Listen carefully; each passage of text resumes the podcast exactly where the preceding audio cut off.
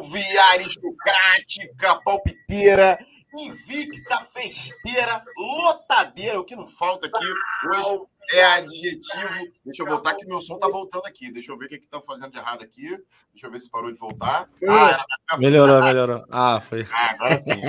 então, adjetivei aqui a nossa live. Hoje a nossa live aqui tá faltando um membro, né? Tivemos aí um, um, jogador que sentiu ali no vestiário, sentiu o adutor ali, belíssimo adutor, diga-se de passagem, Matheus Duque hoje sentiu, infelizmente não estará com a gente, mas levaremos aqui, cá nós três, só a parte feia do programa, Vitor Costa, Donaldinho, o dinheiro mais amado do Brasil, e ele, e ele, o, o grande, olha, ele só não é a maior celebridade e o maior gênio do Twitter, porque Beto Salles tem essa alcunha, ok? Tem esse título. Mas ele tá ali, Donaldinho, na mesma prateleira ali, segundos atrás do nosso Beto Salles. E a galera, e a galera, Vitão, fala que é. aquele gol do que o Ganso fez lá contra o Santos, que ele, pô, regeu a orquestra lá, foi para Beto Maia, meu amigo. Foi para Beto Maia. Pouco se fala, pouco se fala. É, esse é o Palpiteiros na área, dia 9 de agosto. Agosto que não termina nunca, Donaldinho. Agosto que parece que tem sete meses dentro. Mas vamos seguir. Hoje não foi uma terça-feira gorda, quentíssima, mas temos muita coisa para analisar. Temos jogo, temos prognósticos, temos aí é, declarações de Nonato, temos muita coisa para falar. Temos uma possível saída do Nino, porque ele agora é, parece que é um dos armadores do time. Enfim, vamos falar sobre muita coisa, vamos debater muita parada, tem pauta para caramba. Mas antes do show de pautas, nós vamos para o nosso palpite inicial. Donaldaço, a hora que o amigo quiser, naquele palpite inicial, aquele pitaquinho, aquele pitaquinho gostoso. É agora.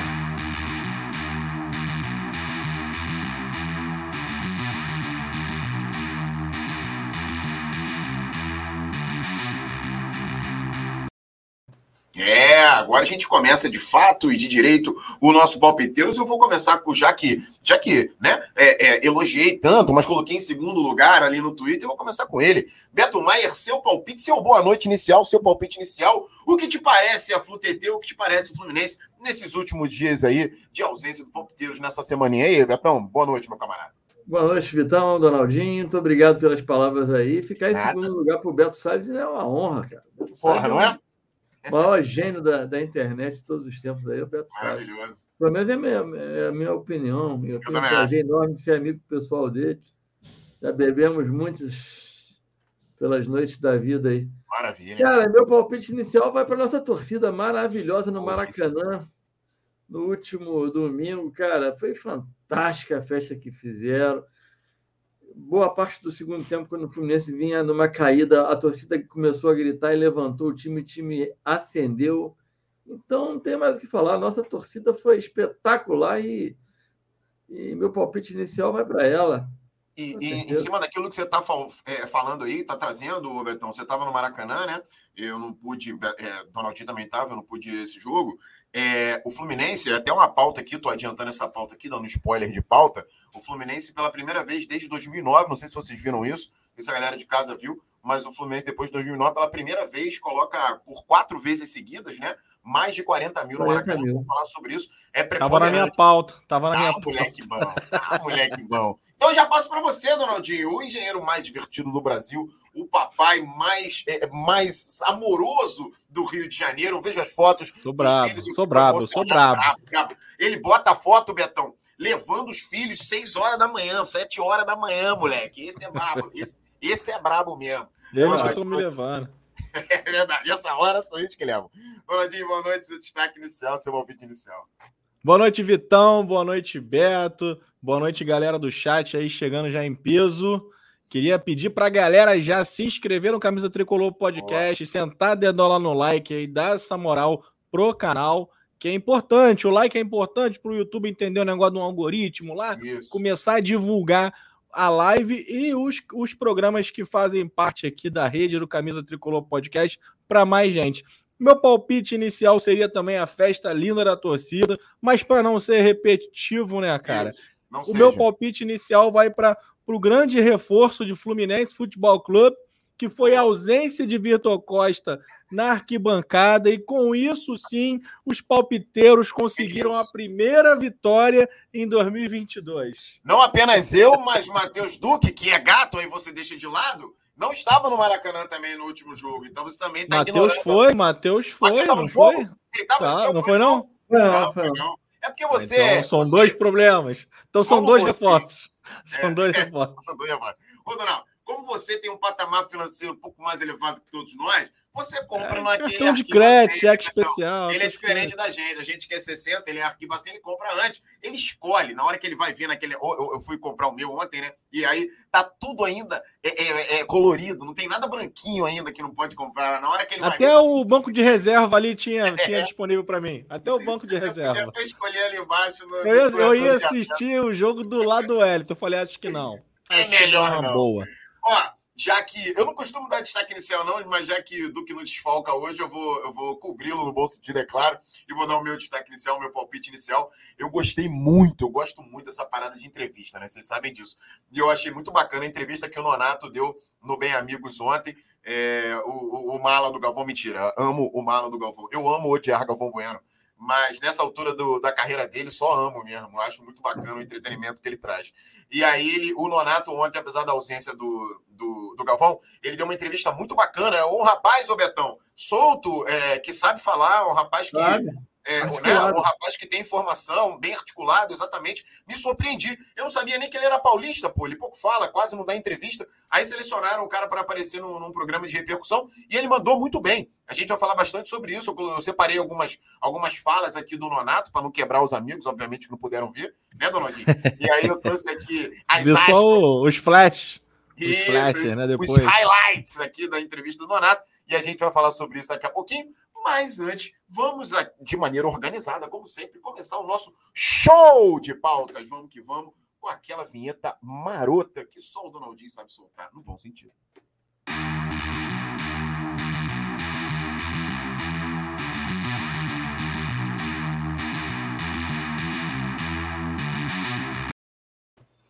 É, show de pautas hoje. A gente já começa, claro, aquela maneira clássica de a gente começar aqui. Aqui a galera de casa já está acostumada, a galera aqui da mesa também já está acostumada. A gente sempre começa com o nosso primeiro tema, que o primeiro tema, obviamente, que é o jogo da última rodada. E vamos a ele sem mais delongas, com o gol de cano logo no início, após belíssimo passe ali do Ganso, que tapa ali, deu um calcanhar, uma parada maravilhosa. Logo no início, a um minuto, um minuto e pouquinho do primeiro tempo, Flu bate Cuiabá por 1 a 0 e chega a paz, meus senhores, paz, meus senhores, 13 terceiro jogo de invencibilidade. Meu amigo, meu amigo, 13 jogos sem saber o que é derrota. Eu começo com ele, Beto Maier, que esteve em loco. Aliás, vocês dois estiveram. Então, quero saber o seu entendimento. Se você quiser falar, Betão, sobre a experiência como um todo, né? Como foi o jogo, assim, porque a gente teve ali mais de. É, público total, quanto foi? 46 mil.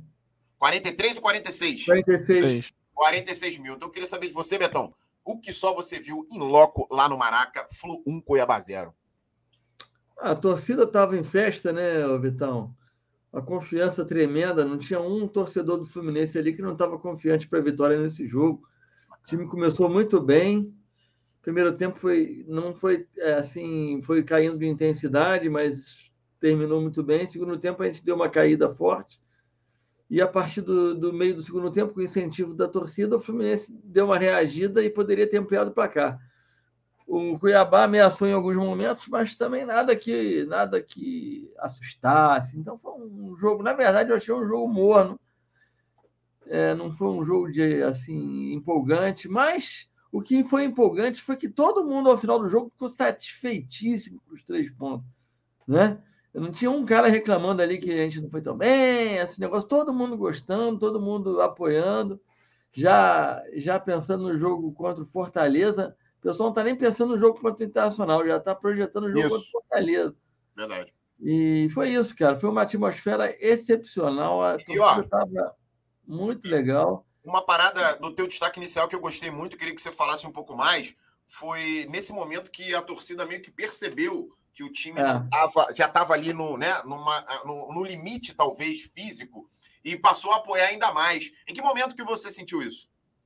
A partir dos 30 minutos, né, 20 e poucos minutos, eu acho que o time, além do, do desgaste físico, tem um desgaste emocional Sim. também, né, cara?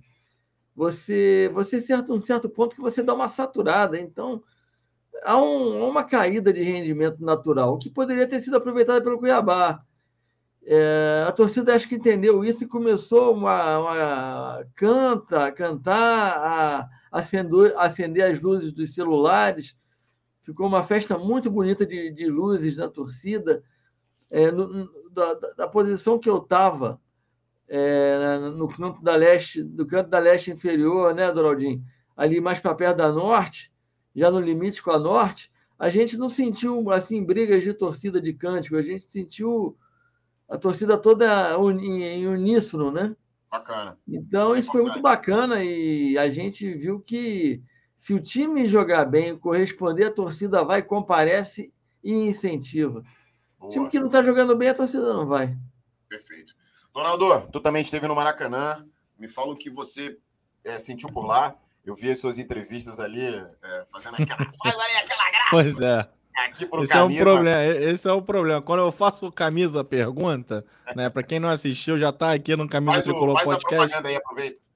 É, eu faço alguns jogos eu tenho conseguido fazer entrevista com a rapaziada, uma entrevista descontraída, bem humorada. Celular Temos na mão, vídeos lá de... na outra, bem divertido. é tudo misturado. Temos vídeos aí de, de, de Beto Maier gritando Pineida antes do jogo, e é isso aí. O tricolor tem que apoiar, independente de quem esteja dentro de campo. É o Fluminense jogando. Mas é, é, Então eu sempre tenho um pouco de dificuldade de analisar o jogo na hora, né, Vitão? Você sabe como é que Sim. a gente fica. Sim, sim, mas depois, com calma, eu vejo. Cara, em relação. Ao... O Beto falou um negócio interessante que. Ah, mas dá, teu, dá, dá, dá, a tua visão de lá, pô. Não, não, sim, sim. O Beto falou uma coisa interessante do que tá todo mundo pensando no jogo contra o Fortaleza. E, cara, eu, eu botei na minha cabeça que o jogo era amanhã. Eu tava já combinando de amanhã pro Maracanã. Meu irmão, eu falei, que isso? Tô viajando, é na outra quarta ainda. Outra então, quarta. realmente, realmente o tricolor, ele tá pensando nesse jogo no próximo Sim. jogo contra o Fortaleza, né? A gente vai falar mais para frente sobre ele, a festa que a torcida já está armando aí para fazer.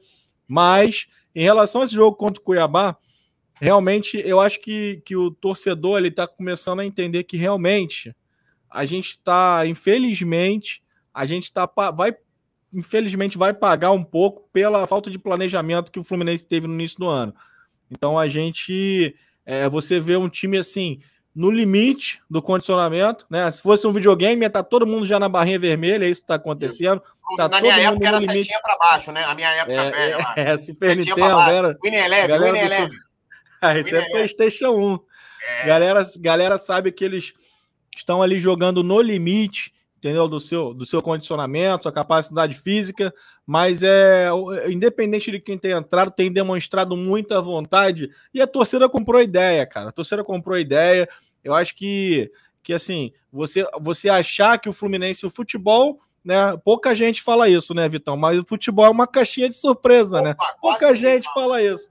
Acabei de inventar, veio na minha cabeça agora. Opa, Lógico que o Fluminense pode sim ser campeão brasileiro. Lógico que pode. Futebol é, é, é, é, é jogado dentro de campo. Outra coisa que ninguém fala também, né?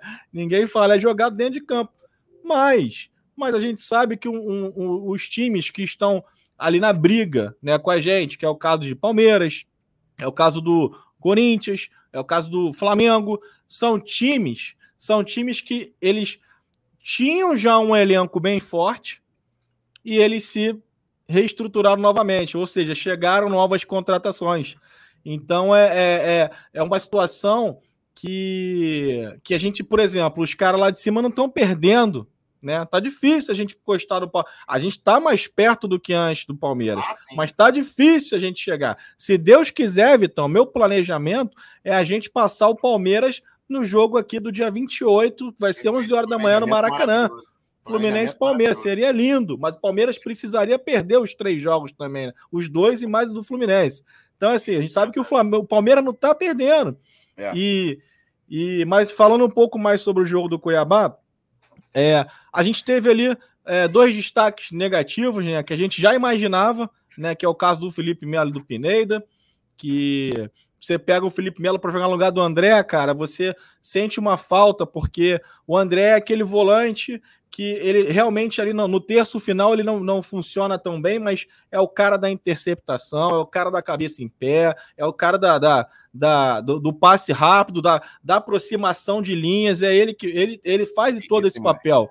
Entendeu? É um cara novo, PVC, PVC. Ele é um cara que realmente ele faz isso. E você coloca um Felipe Melo no lugar dele, a gente sente uma diferença, né? Um jogador mais pesado, né? Opa. Que realmente não interceptou nada. Pegar os números do Felipe Melo aí, acho só que não glúteo, teve nenhuma. Só de glúteo deve ter ali uns, sei lá, 12. Eu não sei se é o, o Cavanhaque também, a barbicha dele, de é, repente tá na hora de tirar para dar uma motivação. Ele, ele movimentar complica, irmão. Tá pesado demais. mas então, mas ele não chega, entendeu? Então a, gente, a torcida sente muito porque a gente tem um menino novo. Tudo bem que oscila pra caramba, mas a gente tem no banco que é o Martinelli. Então, para esse estilo do Diniz, que requer muita movimentação, o Martinelli é sim muito melhor do que o Felipe Melo. Mas o Felipe Melo também precisa se justificar, a gente sabe como funciona. Entendeu? Então vai colocando. O problema é quando essa justificativa começar a virar prejuízo dentro de campo para o Fluminense. Dessa vez não foi. Mas se a galera lembrar, no primeiro tempo, a melhor chance de, de a melhor chance do Cuiabá foi a partir de um erro do, do Felipe Melo. Tentando um passe alto ali cruzado, o cara chegou ali perto da cara do gol, quase que fez um gol no Fluminense. Então, assim, foi a melhor oportunidade dele. Depois eu concordo muito com o Beto mesmo. É, o Fluminense, em nenhum momento, é, apesar de tomar pressão após o primeiro gol do Cano, o Fluminense em nenhum momento é, sentiu essa vitória ameaçada. Entendeu? A gente recuou as linhas. E é o que eu falo: contra o Fortaleza lá, segundo tempo só deu os caras. E agora, depois do gol, o Cuiabá lhe pressionou muito o Fluminense, mas eu acho que não é nem questão de, do, do, do Diniz pedir, até porque o Diniz falou na coletiva que não pede, mas é uma situação que eles, que eu acho que dentro de campo eles se reorganizam para isso, porque é, é, estão no limite da capacidade física deles, entendeu, Vitão? Agora um destaque positivo, o menino ah, Matheus Martins. Esse é bom, a roubada é de bola, a roubada de bola para o gol do Cano foi Sim. do Matheus Martins. Matheus Martins roubou, Ganso deu aquele lindo lindo passe ali de, de, de, não sei se foi letra, se foi calcanhar, mas foi lindo que o, Gan, o Cano, né, fominha pra caceta, aquela bola lá pro Nonato, foi lá e chutou de escanhotinha e o Walter só olhou e, pô, e, foi o, e o Odair Júnior narrou assim. Porra. Não, mas mentira, não temos Vermelho demais. não temos narração, não. Mas é, não vou falar mais não, senão não vou deixar a área pro Vitor. Não, é, não, eu só queria complementar antes que eu esqueça, depois você pode falar mais, fica, fala à vontade. É, assim, o, duas coisas que o Donaldo falou e uma que o, que o Betão também citou, que ficaram na minha cabeça, eu até anotei aqui para não esquecer. A gente, enquanto torcedor, tem que ter o bom senso de modular expectativa com realidade, né? Expectativa com o que realmente a gente tem enquanto elenco. Então vamos lá. É, a, ninguém, vamos ser sinceros, ninguém esperava que o Fluminense fosse estar top 3. Meus alunos me falam isso. Então, professor, na moral, tu esperava essa parada? Eu tenho que ser sincero. Não, não esperava a minha, a minha expectativa era um top 5, um top 6, talvez ali até o, a sexta colocação. Mas está no top 3. Agora que a gente está com o peso da camisa que a gente tem, com, com a grandeza do Fluminense, é óbvio que a gente quer mais. Isso é natural. Isso é inerente ao torcedor. Agora, a gente precisa ter bom senso e ser pragmático da mesma forma. Mas como, Vitor, que você vai ajustar isso? É só a gente olhar para os nossos rivais. Os nossos rivais contratam jogadores a nível de seleção. Vide o Flamengo, divide o Palmeiras, o Atlético Mineiro da mesma forma. Então os caras, eles vão sentir, tá todo mundo numa, numa fase complicada da temporada, de desgaste, óbvio que tá todo mundo desgastado na temporada. Mas esses caras têm muito mais peças de reposição do que nós. Então a gente precisa maximizar o nosso elenco e aí vai uma crítica para o senhor Fernando Diniz elogios aqui, ó, em todos os programas a gente tá, eu pelo menos, né, venho fazendo. Agora, crítica, a gente precisa fazer também. Ele precisa, precisa escolher melhor as peças, tanto para começar jogando quando os titulares não estiverem e no decorrer dos jogos, tá? porque você tem um garoto Alexander que todo mundo quer ver, você tem o Martinelli que vem entrando bem e entrou só, enfim, no decorrer do jogo poderia ter começado jogando. Ou seja, eu acho que essa coisa que você falou de justificativa econômica, financeira, ô Donaldinho, é aquela gestão que a gente, tão perniciosa, que a gente sempre fala, aquela gestão de pessoas, gestão, de, gestão de vestiário. Mas no caso aqui, a gestão tem que ser de técnica, de talento. Quem está melhor Concordo. fisicamente, tecnicamente, tem que jogar. Então, essa, esse é o meu detalhe hoje, que já não é de hoje, que vem falando isso sobre o trabalho do Fernando Diniz. O trabalho do Fernando Diniz é excepcional, maravilhoso. Sou fã do trabalho do Fernando Diniz, sempre fui, e agora mais maduro, mais ainda. Agora, as escolhas dele, sobretudo no decorrer dos jogos, e quem ele oportuniza, na minha visão, você tá perdendo talento pra caramba, tá perdendo velocidade, vitalidade, enfim. Betão, quer completar com alguma coisa ou vamos para a próxima pauta? Não, pode, podemos partir. Foi perfeito. Só, só um ponto. Então complementa aí, Donaldo. Manda. Eu acho que o Fernando Diniz tem demorado muito a mexer nesse jogo, foi isso. Demorou a entrar o Martinelli, não entendi porque ele tirou o ganso, né? É, e, e, um outro destaque positivo também foi a entrada do Cris Silva. Eu sei que a gente, né, eu pelo menos eu acabo sendo bem crítico em relação ao futebol do Cris Silva, mas é, nessa ausência do Caio Paulista, o Cris Silva foi melhor do que o Pineda nesse jogo. Então, assim, eu acho que para o estilo do Diniz, o Cris Silva pode se adaptar melhor. E é importante o Fluminense. É do Fluminense, o cara é jogador da gente. Então é importante que ele seja útil em algum momento. Então, é, com essa ausência do Caio Paulista, eu gostei de ver o Cris Silva em ô, campo. Ô, Donaldo, e o detalhe... Até que ponto aí a gente não pode acreditar também a um certo cansaço da equipe do Cuiabá. O Cris Silva já pega a zaga cansada, né? Também, também Mas, pô, o Pineda, se tivesse ali, não sei se ia ter tanto rendimento. É, mas, ó, Silva, cara, ele pelo menos ele tem um chute bom. É. Ele já arriscou algumas de fora da área a bola mais perigosa do que o Pineda. O Beto e Donaldo, não sei se vocês é, repararam e, e têm essa mesma linha de raciocínio, mas assim, é, em termos de, de tipo de jogo, de característica, eu acho que a palavra é essa. Em termos de característica, o Cris Silva se assemelha muito mais ao Caio Paulista, que hoje é o titular, embora não seja né, de ofício lateral esquerdo, do que o Pineda. O Pineda é um cara que teoricamente é mais defensivo, é um talvez seria um pouco mais técnico, mas a gente viu que foi muito mal ali no primeiro tempo. Então, acho que por característica física e técnica, muito embora a gente tenha todas as críticas do mundo à contratação, ao jogador, às atuações, eu acho que o Cris, Silva se aproxima muito mais do que entrega o Caio Paulista do que o Pinedo. Enfim, é isso. Vamos para a pauta número 2 aqui, galera, que é essa aqui, ó. Aí, já é mais ou menos o combo daquilo que a gente vem, mais ou menos o combo daquilo que a gente vem falando nas últimas, nessa última pauta e no início do programa. Tá aqui, ó. Essa vitória apertada. Ah, Vitor, mas você quer golear todas as vezes? Obviamente que não. Mas é um adversário que está na beira, beirolinha ali, não sei nem se entrou já na zona de rebaixamento. É um, um, um, um adversário, ou foi, né, no caso do Cuiabá, um adversário mais fraco tecnicamente, então 1x0, teoricamente, com o Maracanã cheio. 18 lugar. Então, é o segundo da zona. É um, time que, é um time que o pessoal, todo mundo da, da, da imprensa aí está analisando que não é um time bobo, não. Então, não, mas é aí que eu vou chegar. É aí que é. eu vou é. chegar. Então, vou começar com você, já que você ponderou essa parada. A minha pergunta é: apenas desgaste por parte do Fluminense? Ou você acha que o campeonato é nivelado exatamente por conta disso que você acabou de falar aqui? Eu também vi muita gente na imprensa elogiando o time do Cuiabá, é, colocando aí. O próprio Diniz falou que vem ganhando por 1x0, perdendo por 1x0, enfim, mas é um time com investimento menor. O que, que tu pensa, Betão, sobre esse tema aí? É, o Palmeiras custou para ganhar deles, eles, eles têm o técnico português que assumiu aí e tem, e tem organizado o time bem. Eu acho que a posição do Cuiabá na tabela não condiz muito com o que ele vem apresentando no campo né? Ele é, também não perde ganha nada, ele perde aqui, ganha lá e tal. Então não tem muita regularidade, mas isso é um time, não é um time bobo não, cara. Já, o Juventude, por exemplo, é um time muito pior que o Cuiabá. Entendi. Eu acho, concordo na minha contigo, opinião. Concordo contigo. Donaldo, você acha que, que o Campeonato Brasileiro está mais ou menos equilibrado do que em edições anteriores? Qual é a tua visão dessa gangorra de perde-ganha, mas você tem um bloco lá em cima que pouco perde e que, graças a Deus, estamos nele? Pois é, o bloco lá em cima um pouco perde, mas, por exemplo, o São Paulo, ele está em 11 lugar e ele tem ele tem cinco vitórias e cinco derrotas e 11 empates.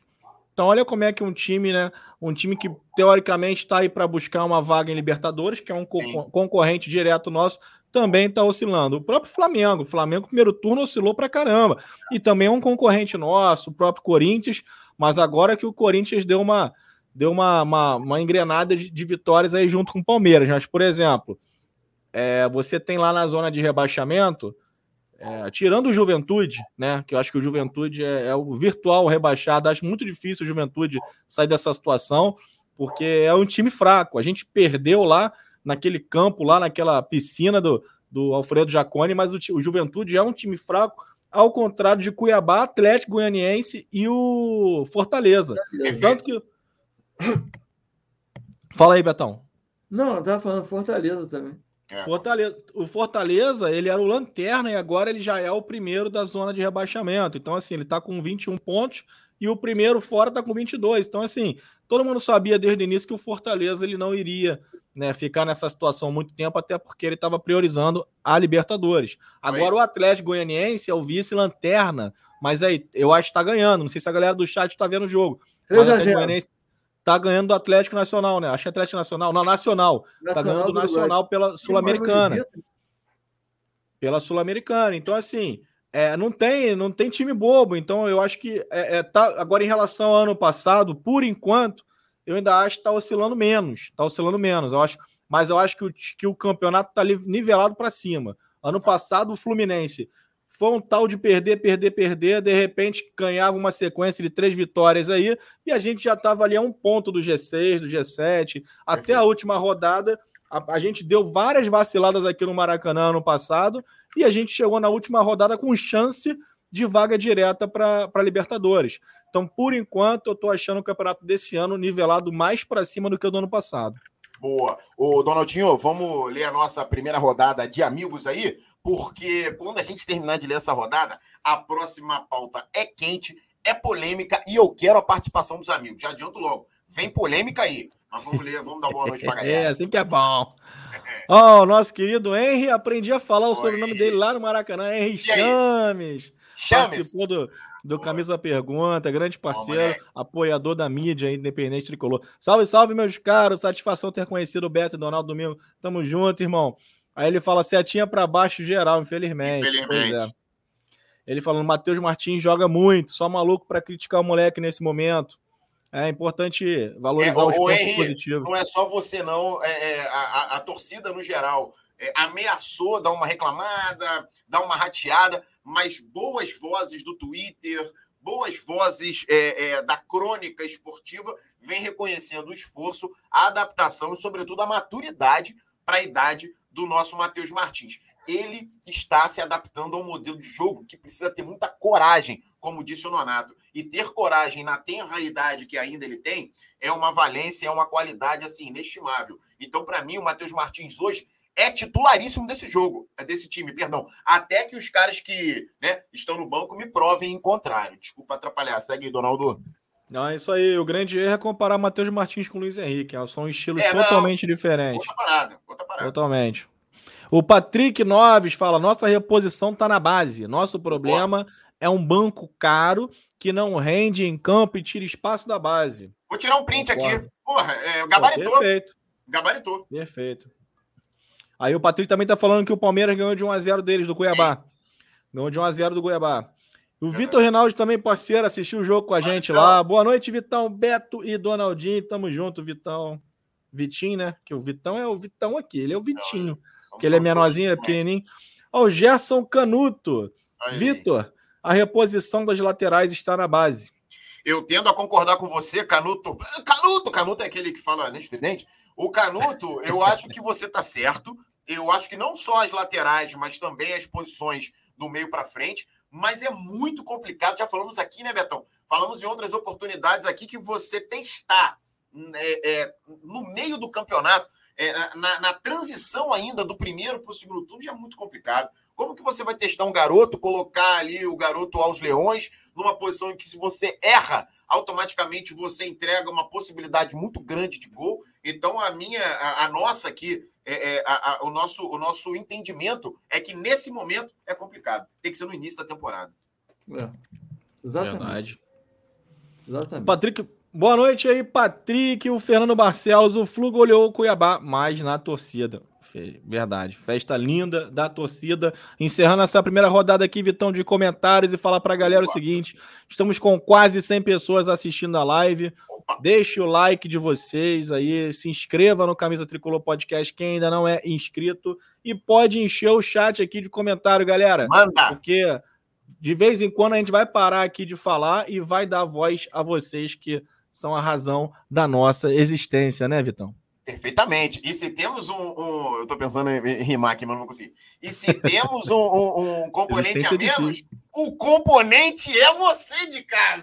Você é esse componente, tipo a Rádio Globo. E aí o que, que acontece? essa terceira pauta aqui, galera, é uma pauta, como eu falei anteriormente, polêmica. Eu quero que a galera de casa participe aí, porque é o seguinte: vou começar com o Beto Maier, o homem é, da sabedoria do, da torcida tricolor. Né? Ele que exala essa sabedoria. Você olha para ele, você vê sabedoria, é coisa impressionante.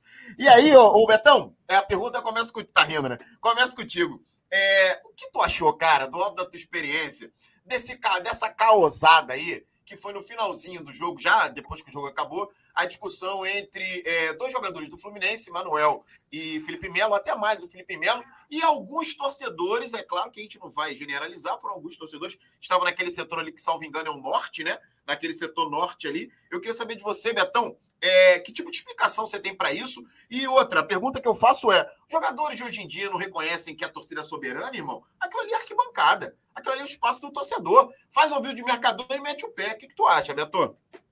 Acho que você falou tudo. Arquibancada, pô, o cara tá ali para extravasar, tá de cabeça quente, tá no calor da emoção. O cara é, é torcedor. Já diz tudo. O jogador é profissional, abaixa a cabeça lá e, e entra pro vestiário, que aquilo ali é, é emoção. O torcedor que hoje está criticando, amanhã está elogiando é, para ele. Já... Então, o Felipe Melo, o Manuel também, me surpreendeu o Manuel ter feito isso. É. E mas o Felipe Melo é aquele cara cabeça quente. Eu acho que um jogador com a experiência do Felipe Melo jamais, jamais poderia bater boca com o torcedor de arquibancada. Pô. e, e olha só, cara, também a gente tem que ter um, uma discussão hoje que eu vi sobre o limite do torcedor.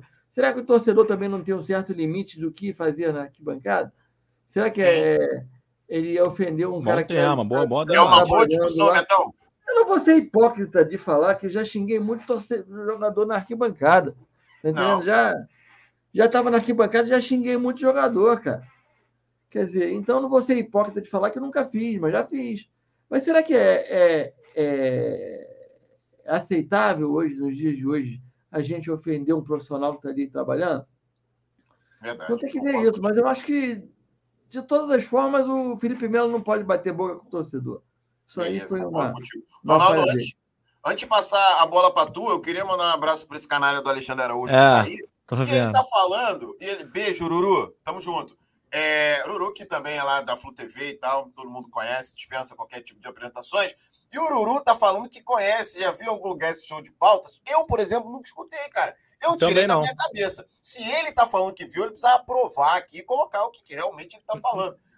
Porque falar mas, sem provar fica muito vago, né, Donaldo? Eu acho que fica muito mas, é, mas o que acontece? O, o, nosso querido Ururu foi lá no Rio Footcast. Eu tenho, eu tenho aqui um papel, um contrato assinado pelo Ururu, me autorizando a copiar qualquer coisa do jocoso rock barra pop bola, entendeu? Então eu estou amparado pela lei. Então, Ururu, Se tá tudo certo. Se foi uma coincidência, estamos protegidos legalmente Beijo, Ururu. Tamo junto. E obrigado pelo elogio, Lorde Vinheteiro, pô. O pessoal só me chama, me chamou de Agenor pra caramba no Maracanã aí no domingo. Pô, Agenor é sacanagem.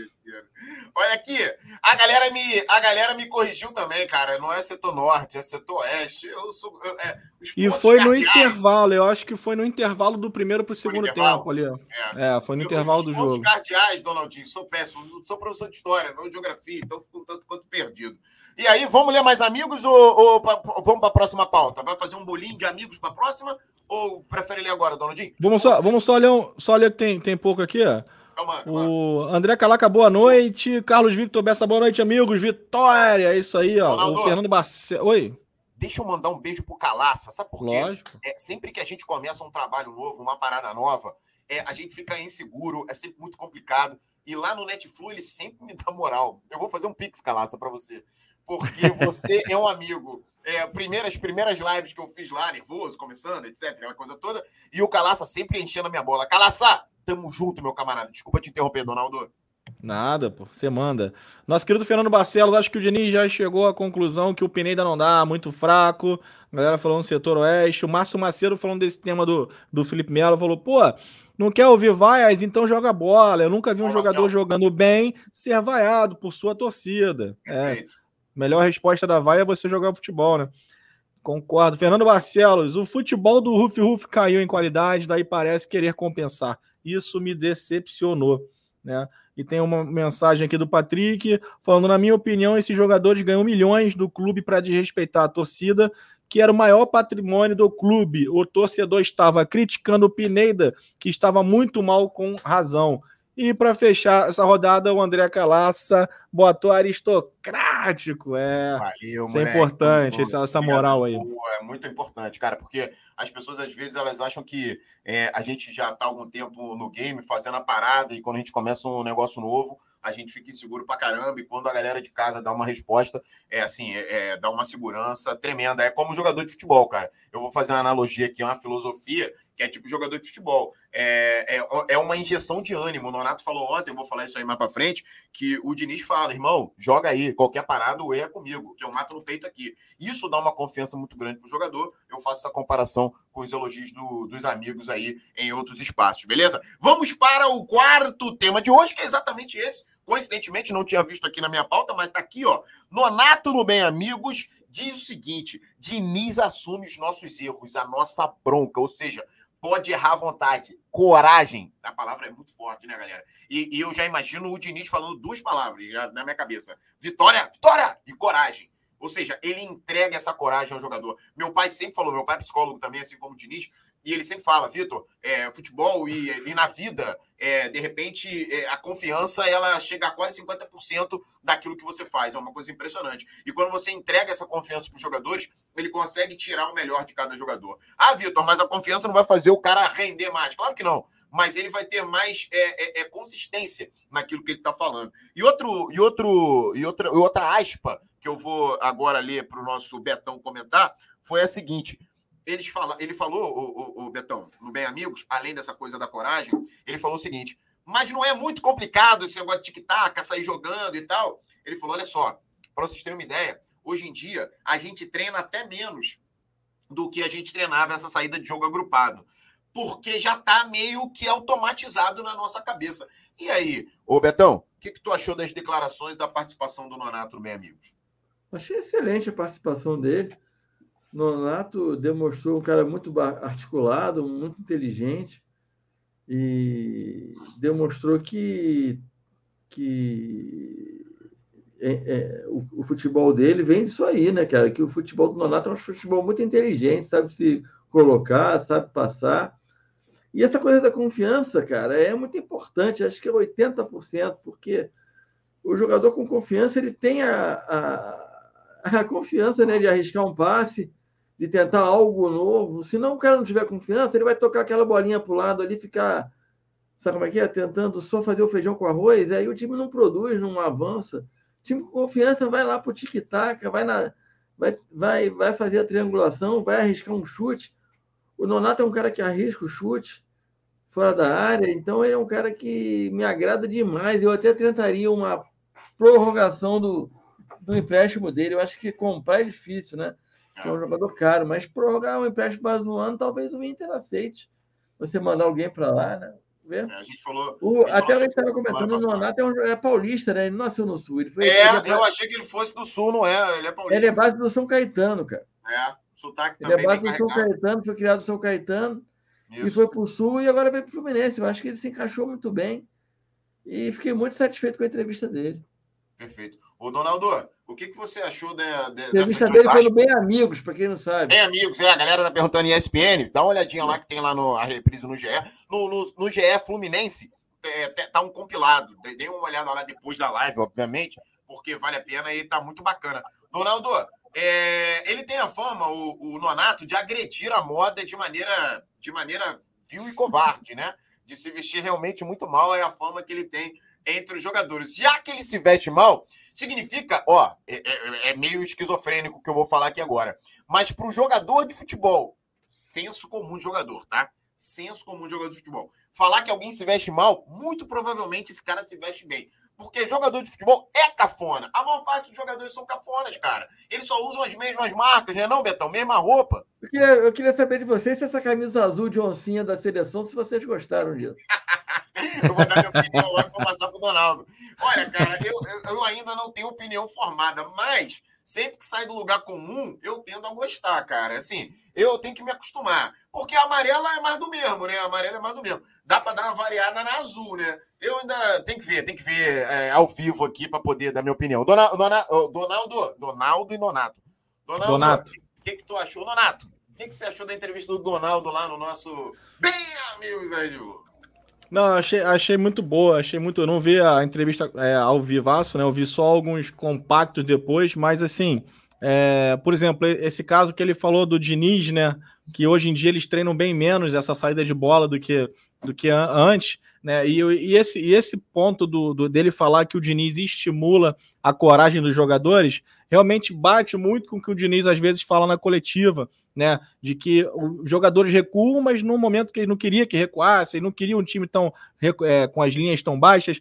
Então, assim, é, isso mostra, porque na verdade é, o estilo do Diniz assusta um pouco os jogadores. Eu acredito até que, dependendo do elenco que o Diniz venha treinar, os jogadores sentem, cara, porque não é qualquer jogador que consegue fazer o que o Diniz pede, porque Perfeito. falta qualidade, falta qualidade. Tanto é que, pô, é, a gente tem um zagueiro que foi embora, que foi o Lucas Claro, que era um baita de um zagueiro que estava passando realmente uma fase bem abaixo do que ele fez em 2020 no Fluminense, mas era um zagueiro que, que quando entrava, ele tinha um pouco de dificuldade para esse estilo do Diniz, né? Esse estilo de sair jogando a bola. Inclusive, inclusive o Felipe Melo também tem, tá? O pessoal fala, ah, o Felipe Melo ele tem um passe vertical, é um cara que sabe jogar com a bola no pé mas eu vejo que o Felipe Melo não consegue se movimentar, não consegue ter a movimentação que o Diniz pede. Mas a entrevista do Nonato foi muito boa em relação a isso. Em relação a ele agredir a moda, eu acho mais, eu fico mais é, é um pouco nostálgico quando eu vejo o cabelo de Nonato, que na minha época era balaiagem, reflexo. É, né? reflexo. Donaldo ia, reflexo. Donaldo ia no cabeleireiro quando tinha cabelo, fazia reflexo, era uma ah, é? loura, assim.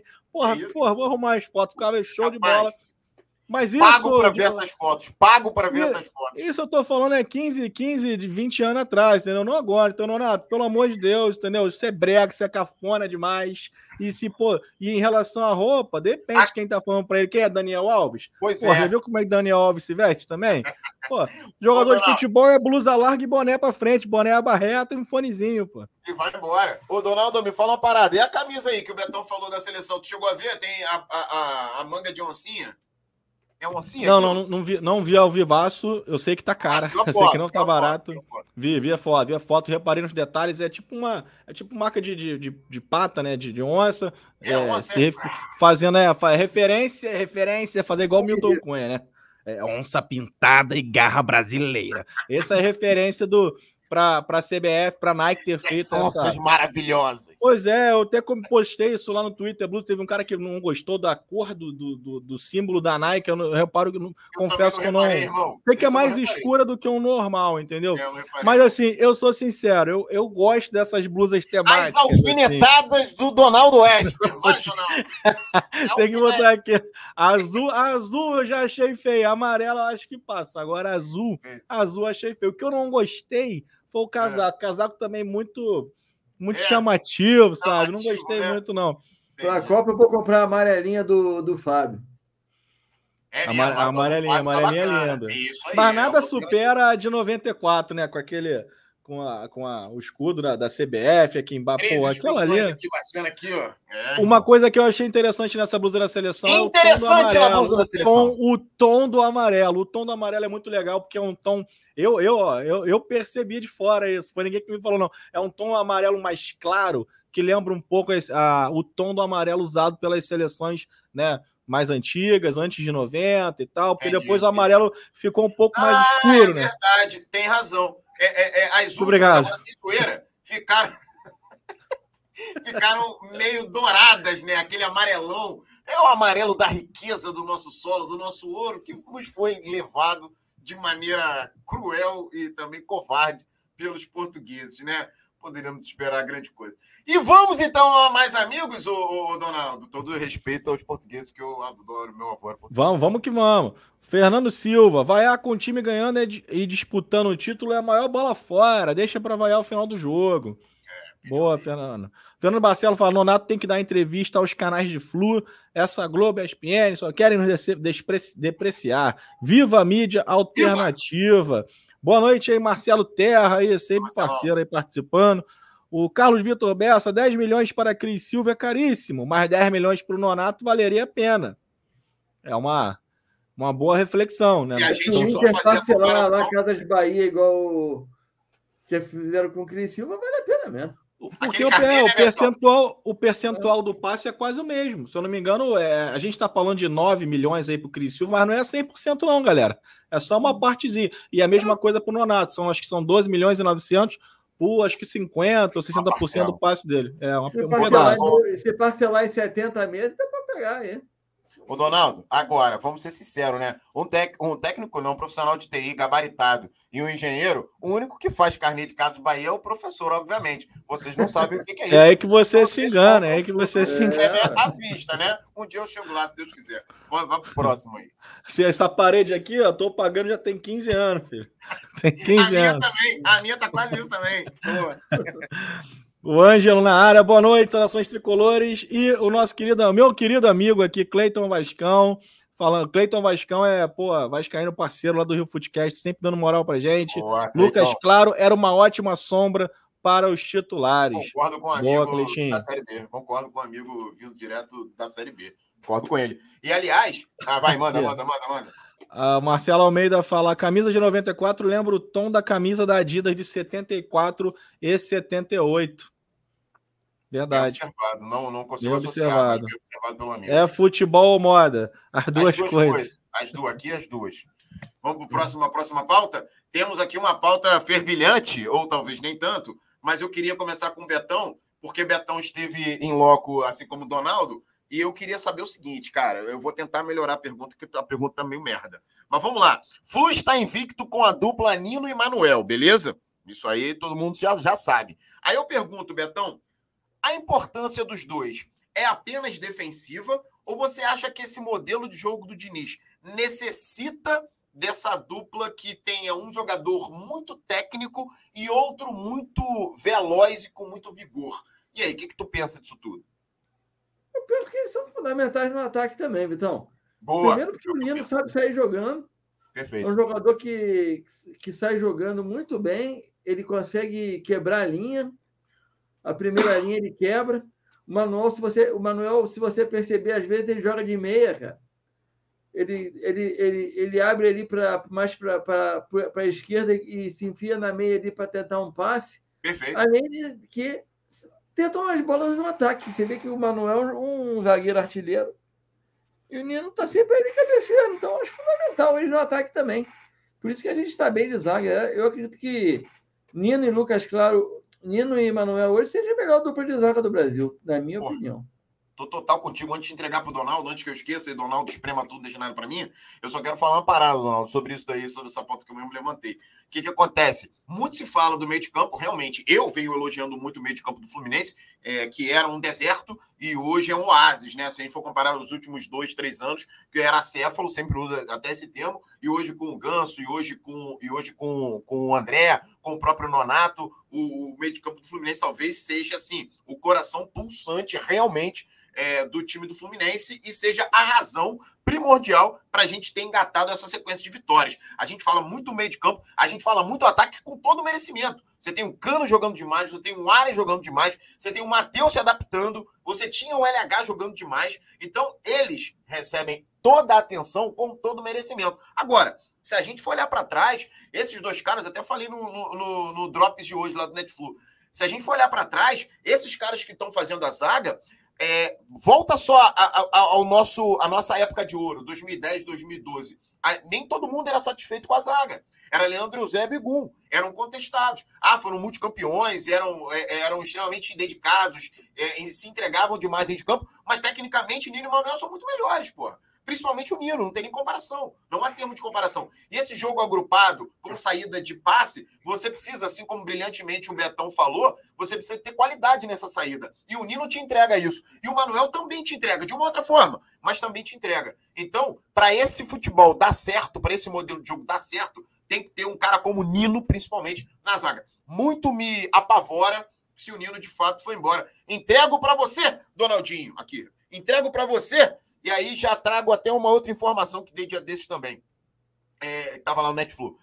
é, o que que acontece? O Mário Bittencourt, ele tomou a frente da... Como se ele não tivesse tomado frente das outras coisas, né? Mas beleza. Mas ele tomou a frente é, das negociações do Nino. O que que eu falei? Já que ele tomou a frente, que ele seja criativo para manter o cara e não para vender. O que que tu pensa dessa zaga e dessa informação que eu te trouxe? Vamos começar pelo último, cara. Em relação a essa informação, ele tá, ele tá de frente, até porque o Fluminense só tem 60% do Nino, né? A outra parte é do Sim, Criciúma, né? Criciúma. Então, assim, e também diz a, a boca miúda aí, a Rádio Isso. Corredor, que Sim. o Fluminense espera pelo menos conseguir 25 milhões com o Nino. Então, assim, para o Fluminense conseguir 25 milhões com o Nino, o valor total tem que ser muito mais alto, lógico, porque o Fluminense só tem uma parte dele. Então, assim, é uma, é uma venda complexa. Não dizendo que o Nino não merece e não vale, mas, assim, para a questão de Europa, né, o Nino já está com uma idade elevada. Então, a gente tem que né, ver qual, quais vão ser as propostas que vão chegar para o Nino. Mas também não adianta liberar o Nino, porra, desesperadamente agora, porque a gente sabe que o Fluminense precisa é, é de dinheiro para cumprir com as obrigações dele durante o ano, né, em relação às RCEs, mas o Fluminense tem uma situação, um campeonato que é muito factível para o Fluminense, que é a Copa do Brasil, pô. E a Copa do Brasil paga muito bem. Só então, assim, factível. Brincadeira. Factível. Fa que o sacanagem, pô, sacanagem.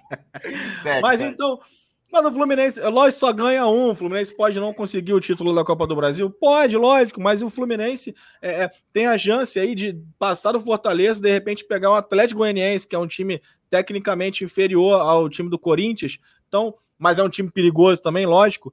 Mas é, é, é uma competição que pode sim dar esse resultado. Então, essa venda do Nino tem que ser muito, muito, é, muito bem avaliada, porque o Nino é uma peça fundamental na zaga do Fluminense. Ele tem altura que o Manuel não tem. Manuel é um zagueiro baixo, Manu, Manuel tem 1,81m, se eu não me engano. O Nino ele tira a bola de peixinho. O Manuel pode Hã? não ser alto, mas tem ombros largos, é um cara Sim, mais, não. Entendeu? O cara, cara ele sabe usar, ele sabe usar o corpo. E o melhor de tudo dos dois é que os dois sabem sair jogando. Né? Você vê até que o Manuel ele não tem tanta velocidade, mas eu já vi Manuel jogar de ponta, cara. Pô, Manuel vai para a área. Golaço contra o Botafogo, porra, lembra? É, Exato. Nosso Lukaku tricolor. Cara, fazia tempo que a gente não via um zagueiro realmente ter é, é, esse perigo de gol na zaga adversária. Tanto é que, pô, o... com os dois juntos em campo, o aproveitamento deles em campo pelo Fluminense é de 76% de, de, de, de aproveitamento. Então, assim, nos últimos jogos foram sete vitórias e quatro empates com os dois em campo. Se eu não me engano, tomaram só três gols. Então, é com essa dupla no brasileiro, né? Tô falando brasileiro, pelo que, que eu li lá no GE.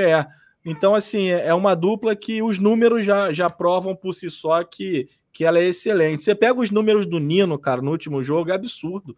É ele absurdo. não errou passe. Ele... Aliás, você quer os números? Eu tenho. Manda aí, manda aí. O é Nino, muito bom esse verdade, número. Na verdade, é, não no jogo, tá? Mas no campeonato. O Nino é líder. Primeira colocação em ações defensivas, cortes, duelos aéreos defensivos, dribles certos e eficiência nos duelos. É uma parada de impressionar. É uma parada de impressionar. O campeonato que o Nino vem fazendo é uma parada absurda. Uma pena se ele sair aí na metade antes de acabar o campeonato. Donaldo, vamos ler mais gente? Vamos para a próxima pauta. Vamos ler, vamos ler a galera aqui. Ah, Bernardo Correia, sul do estado indo em peso para o jogo contra Fortaleza. Vitória. é isso aí. Guilherme Fernandes, conhece esse canal aqui, cara? Beijo, Você conhece? Esse é o Guigão lá do Tricolor Fanás, tamo junto. Beijo, tava lá no jogo também com a gente. Boa. Marcelo Almeida Duarte fala o seguinte: não sei se é exagero meu, mas a zaga atual se aproxima da que era formada por Ricardo e Duílio, barra Vica, dos anos 80. Betão, viu, é, viu essa zaga jogar? Viu em loco? E aí, e aí se assemelha não, mesmo? Não, não, não, tem nada a ver? O que, que tu acha, comparando? Não, a, a zaga atual é, é, excelente, mas o Ricardo Gomes, cara, é. Puta que pariu. É. Um dos maiores zagueiros da história do Fluminense. Perfeito. O Vica, tudo bem, pode, pode parecer com um, Manuel, mas o Ricardo Gomes ele destoa. Só isso aí já dá uma destoada grande. Perfeito, concordo com o amigo, perfeitamente. Seguindo aí, Fernando Silva, as receitas do Fluminense estão crescendo muito em todos os sentidos podia afirmar que estão dobrando. É, em relação ao sócio torcedor. O nosso renda, amigo, né?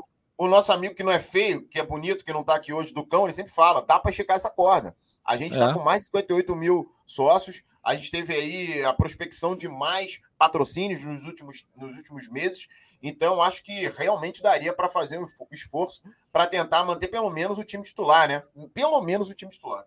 E tem isso que o, que o Vitor tá falando, né? Que o Nino não pode sair, não tem um peça de reposição. Ele é bom no, no, no, um contra um no espaço. Pois é, você, a gente já, teoricamente, já tá sem o Lucas Claro, que era um bom reserva, né? Você perde o Nino, quem vai assumir ali o lugar do Nino? David Braz tá machucado. É David Duarte. Aí a gente vai ser obrigado a tirar o Matheus Ferrari do home office, entendeu? Matheus Ferrari tem que voltar pro campo. E aí? É isso? É verdade. Ele, na David Duarte, tem... homem tropeço. É, na idade que. David, não sei se é David ou Davi, nunca sei essa porra. É, David, David porra, pra mim não dá, irmão. E, às vezes que entrou, pelo amor de Deus. Então vamos lá, é, para nossa sexta pauta aqui. É, aí, aquilo que já havíamos falado anteriormente, mas eu vou complementar aqui, ó. Fluminense passa pela primeira vez desde 2009 a marca de quatro jogos seguidos com mais de 40 mil pessoas no Maracanã. Betão, é, isso é resultado apenas é, do que o time vem produzindo dentro de campo ou outras ações, como sócio torcedor, como pró o próprio engajamento da torcida na internet. Eu percebo que isso anima muito a torcida. Ô, aí, ô, então, é eu acho que é tudo venda do time. Inclusive time. o próprio crescimento do sócio torcedor. Perfeito. Perfeito. Não que o sócio torcedor tenha levado mais pessoas ao estádio. O, o time está levando mais pessoas ao estádio e, consequentemente, o cara que vai ao estádio quer ter a prioridade, quer ter o ingresso, ele faz o sócio torcedor. Se o time não tivesse jogando nada, nada disso teria acontecido, na minha opinião. Oh, cara, perfeito. Então o time que está ganhando está tá fazendo a torcida voltar ao estádio. Eu acho também, concordo contigo. E você, Donaldo, o que, que tu pensa aí desse tema aí em relação. É, já tem, só para atualizar, não sei se saiu uma outra, né, um outro número, mas da última vez que eu olhei, 35 mil vendidos para Fluminense e Fortaleza. 40 mil, né? 40 mil já? É 40. Sul, eu vi que tinha Sul esgotada, Leste inferior superior esgotada e a Oeste já estava nos finalmente. Ia começar a abrir a Norte. A Norte estava vendendo já, não sei. Mas já, cara, vai ser lotação máxima, com certeza. Lotação máxima e, e, e né, o movimento, eu esqueci até o nome, peço desculpas se essa galera do chat lembrar aí, mas okay. o movimento já tá, fez uma vaquinha online de arrecadar as quase 5 mil reais. Mobilização tricolor. Mobilização tricolor, isso aí, perfeito. Para fazer uma festa que eles falaram que, vai, que é uma festa jamais vista né, no Maracanã, no, nos estádios, então vai ser muito legal. Galera que vai, vai pronta, porque vai ser uma festa mesmo. Pô, vai ser. Tô, tô, tô, tô animado para esse jogo, para essa festa, cara. Em relação ao. Você falou sobre Eu a marca dos 40 do, mil. É, é a presença maciça da torcida. Pois é, pois é, né? Tem aquilo, né? Tem uns corno no bom sentido, igual a mim, né? Que a gente Não, vai. Isso ver um Fluminense de Roger Machado. A gente vai, porque a gente gosta de sofrer, gosta de ver um futebol feio, não tem jeito.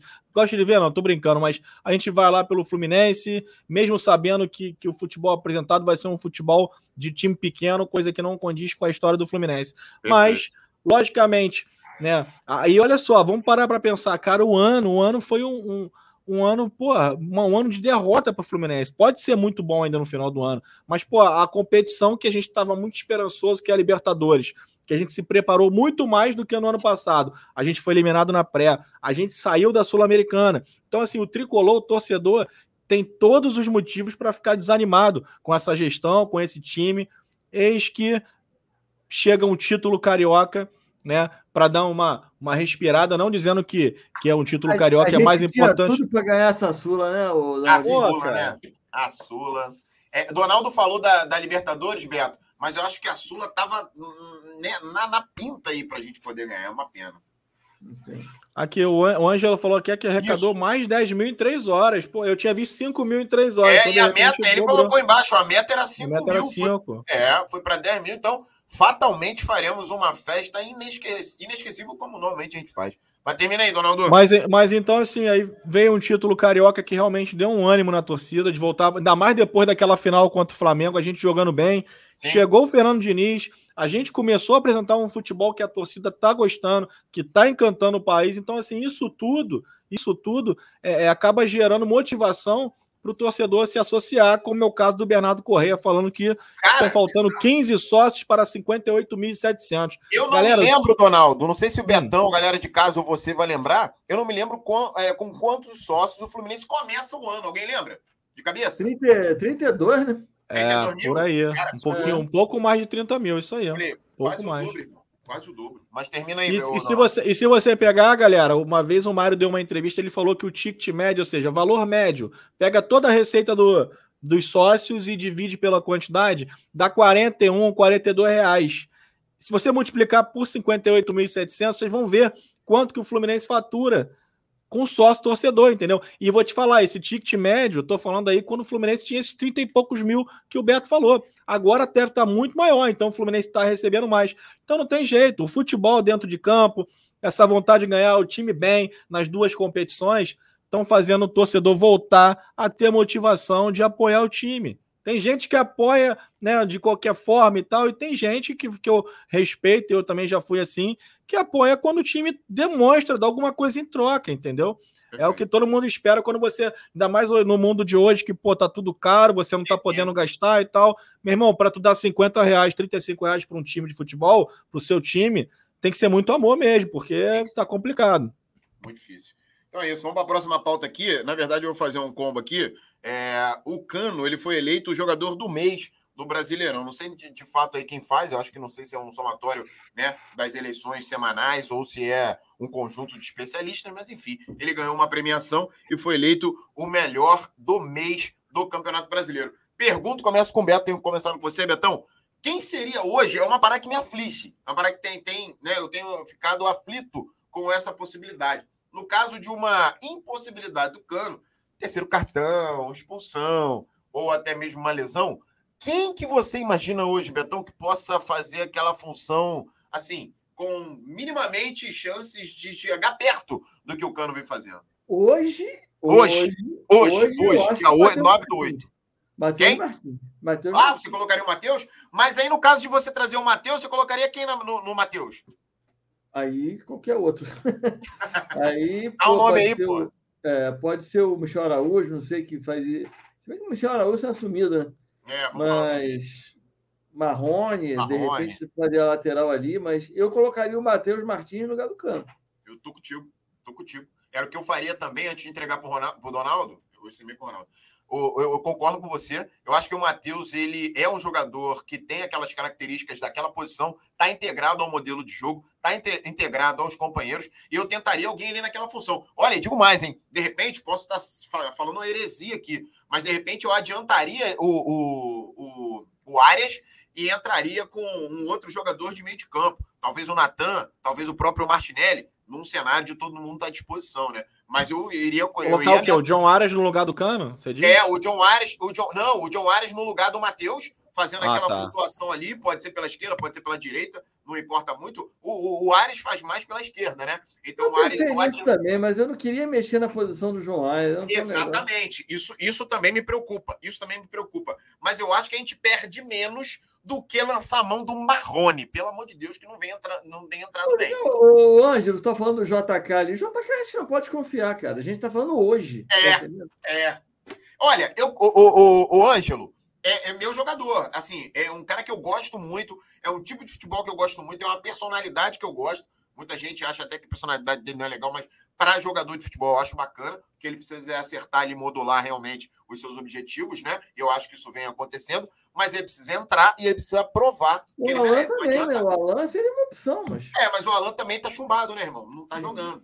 O JK do ano passado, para mim, seria o substituto natural aí, acabou, do ano. Acabou, do ano acabou. passado. E, e aí, é, é, o que o Beto falou. Betão, a gente não mexeria em nada, né? A estrutura, a estrutura continuaria a mesma, trocaria um pelo outro. É isso. A gente tá falando hoje. Se o cano sai, é. quem entra? É hoje. Por isso que eu perguntei. Hoje que é brabo. No cenário é. atual que é brabo. Donaldo, Difícil, você cara. o quê?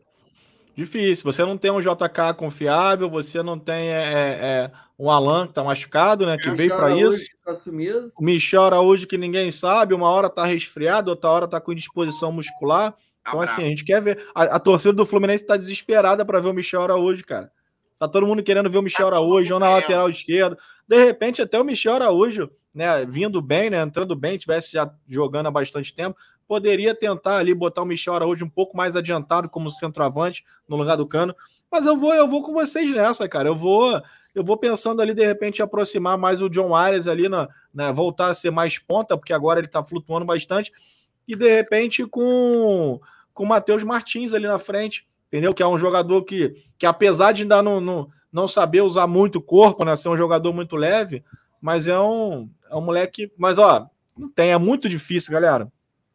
Cara, é uma, é, uma, é uma situação muito complicada. Queira Deus que a gente não precise passar por ela esse ano aí, ou se passar, de repente, algum jogador aí entrar bem, como é o caso do Alan, do JK, não sei, mas é muito difícil, até porque até o Matheus Martins, eu acho que eu vou estar forçando, porque o Matheus Martins vai ser uma responsabilidade muito grande para o moleque.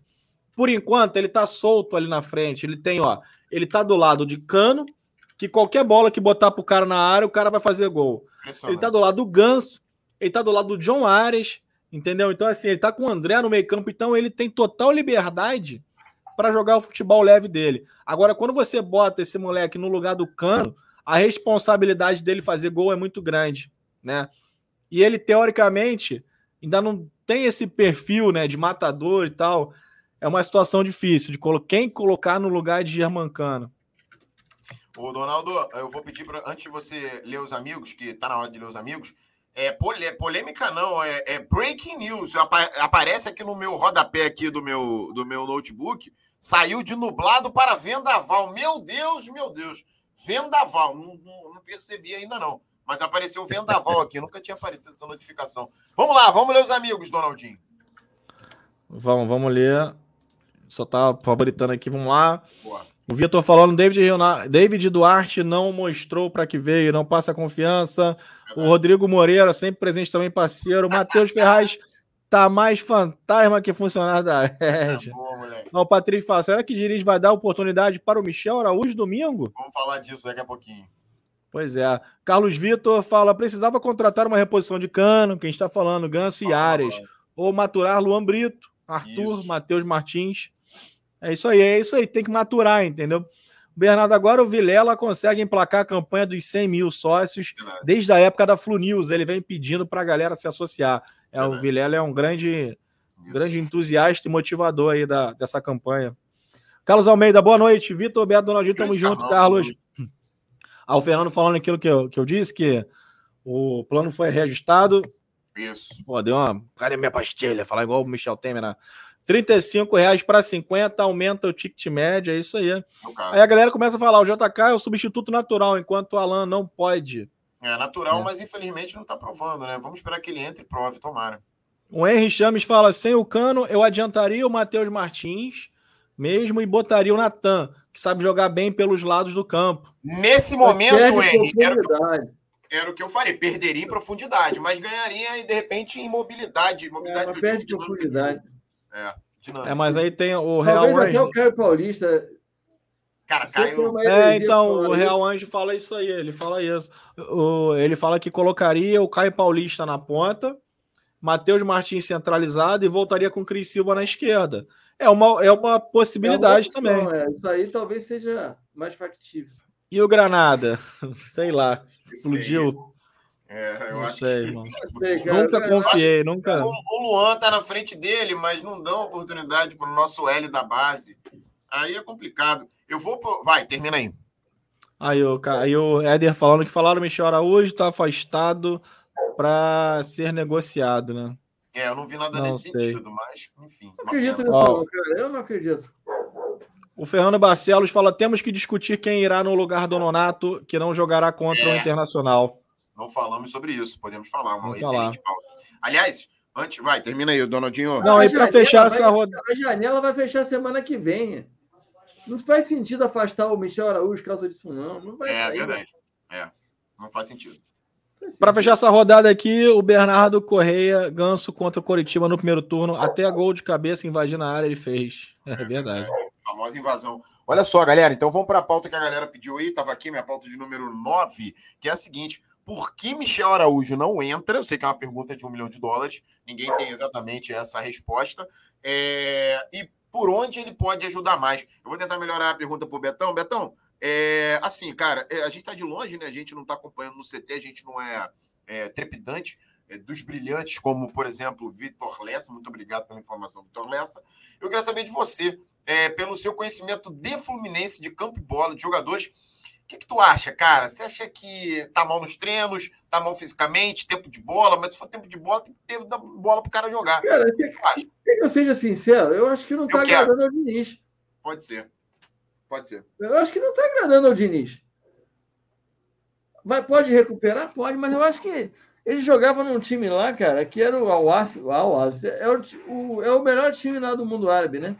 Não tem é, concorrente. O cara, porra, deitava. Aí veio para cá, se o cara não agradar no, no, no, treinamento, o Diniz não vai botar. Ele já declarou mil vezes isso. Que assim, Pô, mas o Marrone tá tendo mais oportunidade que ele, né? É, isso é, é bizarro. É, a gente não tem noção de como é que tá o treinamento. De como é que tá o treino, né? Dia, Verdade. Fogo, né? Dia, Pode dizer que o Marrone esteja muito melhor no treinamento que o, que o Michel Araújo. É eu não acredito. Foi, houve uma dúvida que ele estava resfriado. Eu não acredito que o Diniz faça esse tipo de coisa, cara pelo é, próprio, pela próprio a ética do cara, que ele demonstra o que ele fala, o Diniz não vai mentir, cara. Ele nem ia falar, então não acredito nessas teorias, não. Olha só, vai colocar o Diniz quando ele achar que deve. Duas coisas para corroborar e concordar com aquilo que você acabou de falar. O próprio Vitor Lessa, que eu estou agora brincando, ele falou exatamente isso numa live recente dele, é, que realmente não é uma questão física, não é uma questão aí motivacional, nem nada extra-campo, realmente é uma questão de rendimento. Então, bate com aquilo que você acabou de falar. Agora, em relação a, a ao Marrone, eu tenho aí só para jogar para o Donaldo e o Donaldo matar no peito e sair jogando. É, o Marrone foi um pedido do Diniz, ao contrário do Michel. O Michel hum. já voltaria de qualquer forma. Então, isso pode estar envolvido também no pacote. E aí, Donaldo, o que, que tu acha? Pois é, em relação ao Michel Araújo, eu, eu, a galera do chat aí tá, tá falando que que a notícia é que o Michel Araújo está fora de forma, né, e tal. E de repente é até uma forma de blindar o jogador, né? Você Sim. falar que ah, indisposição, ah, é resfriada, não sei o quê. Mas eu acho uma pena se for realmente isso, se for uma ou se for uma vontade do Diniz de não querer utilizar o Michel Araújo, eu acho que não é isso, porque assim, o Michel Araújo ele tem uma, uma, uma característica, né? Principalmente jogar um pouquinho aberto ali pelo lado, que é interessante para o Fernando Diniz, entendeu? E na verdade ele não tem, não teria jogando naquela posição ali do lado direito, ele não teria muita concorrência. Ele poderia ser um jogador para entrar no segundo tempo por ali. Eu sempre achei, eu sempre achei, né? O Beto agora é, deu uma, uma, uma, uma, informação de que eu não tinha parado para pensar em relação à data da janela, mas eu sempre achei que o Michel Araújo estava um pouquinho escanteado porque ele era a bola da vez em função de uma coletiva que o Mário deu, onde ele demonstrou uma tristeza em não ter conseguido, né, de repente, é, o, fazer o time árabe lá ter a opção de compra, entendeu? Então ele disse que realmente o, o Michel Araújo estava à disposição. Isso aí eu lembro. Ronaldinho, eu acho que a tristeza vai, veio do, da, do valor, né? Que eram 3 milhões de dólares, é um valor acima do que o Michel Araújo vale na minha, na minha concepção. Então, acho que ele ficou triste por causa disso. Mas o Michel Araújo é muito, muito, muito, muito útil. Vai ser muito útil no time. Eu gosto desse jogador. Também acho. Mas eu acho que ele não vale 3 milhões de dólares, né? Nina, o, o Donaldinho, é, então, é isso vamos, aí. Vamos ler mais vamos. uma galera? Vamos ler mais uma galera para a gente para próxima? Vamos, vamos. vamos Fernando Barcelos Diniz deve estar avaliando que o jogador não está pronto para o jogo associativo, no caso o Araújo, não é uma pena. Sim. O Henry falando que o Cris Silva dá calafrios nele. é, tá bravo, cara, essa lateral, né? O César fala: acho que esses jogadores que foram mencionados por vocês não jogam porque os empresários que os representam são fracos. Se fosse o Eduardo Duran, que parece sócio do Fluminense, estariam jogando. Não sei, cara. Assim, eu acho assim. Eu acho que, lógico que, que o investimento. O Duran não tá jogando. Né? Pois é. É lógico que, que tem alguns investimentos altos no, altos no, no, num clube, né? Que o treinador chega e com certeza tem aquela informação, cara. A gente tem que. A gente gastou muito, vê o que, que você consegue fazer. Lógico que tem, entendeu? Mas eu não sei se, Mas, se o, o Diniz. A diretoria fala: você precisa me ajudar, eu te ajudar. É, né? eu te ajudar, é verdade. Eu, a gente sabe, o Diniz estava parado há bastante tempo, né? O Fluminense foi o, praticamente o único clube grande que o procurou. Mas eu não sei também se o Diniz se queimaria, né? Por uma situação dessa. Ele pode fazer o que ele tá fazendo. De vez em quando bota o Felipe Melo, aí vê que não dá. Aí, pô, ele começou a insistir no Cris Silva e no Pineda, viu que não dava, botou o Iago, depois botou o Caio Paulista. Ele, tá, ele tenta, ele tenta bater de frente também. O Marco Antônio, a notícia é que Michel Araújo está muito fora de forma, é o que eu li naquela hora. O Henry fala: Eu imagino que o Araújo tenha volta, voltado muito mal fisicamente. Futebol dos Emirados é uma várzea, pior que a Série B do Carioca. Todo jogador demora para se readaptar ao Brasil. O Ângelo fala que assim como o Iago Felipe não joga mais, o cara saiu de titular para reserva do Wellington. Deixa é um eu falar, Donaldo, rapidinho sobre o Iago, que um amigo trouxe o Ângelo aí. É, falei sobre isso recentemente em lives minhas aí. O que, que acontece? Eu reparei na, na, na entrevista coletiva do Diniz, é, é, assim, os caras não falam, né, irmão? Os caras não vão entregar é, de fato que vem acontecendo. Você tem que reparar nas entrelinhas. Não sei se vocês viram essa declaração do Diniz, galera de casa e vocês dois. É, ele falou assim: olha só, quando perguntado sobre o Iago, gente, eu tenho tantos jogadores e eu só posso colocar 11 para jogar. Se eu colocar o Iago, vai ficar de fora o Martinelli, vai ficar de fora esse, vai ficar de fora aquele. Então não posso colocar todos. O Iago eu gosto muito, é um jogador, um jogador que eu admiro, é um jogador que tem história no clube, mas que nesse momento eu tô. É, ele não, não falou isso com todas as letras, mas deu a entender que outros estão melhores. Simples assim. Simples assim. Ou seja, é uma questão técnica na visão dele. A gente pode discordar, mas é uma questão técnica na, na visão dele. Então eu faço.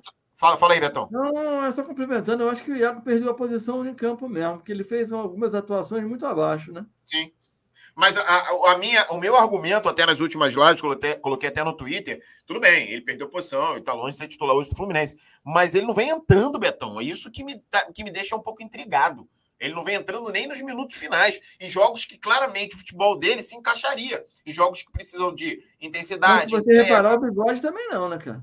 Pois é, também não. Mas só que o bigode tem uma concorrência muito mais forte. A concorrência do, do, do Iago. Do Iago determinado... hoje em dia é o Martinelli. Ele tem, ele tem colocado o Martinelli. Sim, mas em determinadas situações é o Wellington, porra. Ele tá atrás do Wellington. Essa é a parada. É isso que me intriga e intriga boa parte da torcida. Mas enfim, só para responder o amigo. Segue aí, Donaldo. Uh, o Henry fala que o padrão de treinamento é muito ruim, baixa intensidade. Boa noite aí pro Roberto Peçanha. Pô, tem um amigo aí, tá, ficou meio, ficou meio nervoso, Diego aí. Não fica não, cara. A gente não tá fazendo teoria da, da conspiração, não, irmão. A gente tá dando a nossa opinião. A ideia do, do programa aqui é essa, dar a nossa opinião, como você também essa, pode dar a sua. essa colocação dele, não. Ele tá falando Desde... exatamente o que a gente falou aqui.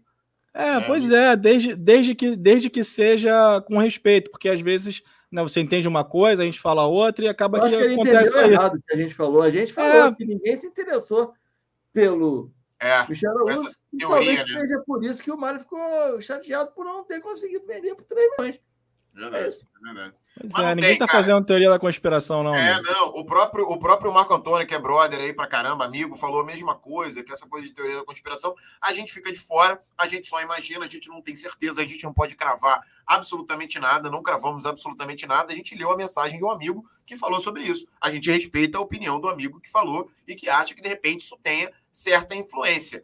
A gente só deu voz assim como a gente está dando voz a vocês também. Beleza? Então vamos aqui para a parte final, as últimas pautas aí. Já pergunto aí para vocês uma informação, Betão, informação importante. Na nossa época, a gente que é mais coroa, Betão, existia uma premiação muito interessante, bacana, na Placar, e agora foi para a ESPN, que é a Bola de Prata, lembra, ô, ô uhum. Betão? Bola de Prata, que é uma premiação lá de São Paulo, muito interessante, assim, muito respeitada. E nós temos três jogadores que vêm se mantendo aí nessa seleção Bola de Prata e ESPN. São eles Arias, Cano e Nino. O que, que você acha? Com merecimento? E você acha que, dependendo da colocação, eles conseguem aí, eles possam conseguir, melhor dizendo, se manter nessa seleção? O que, que tu acha?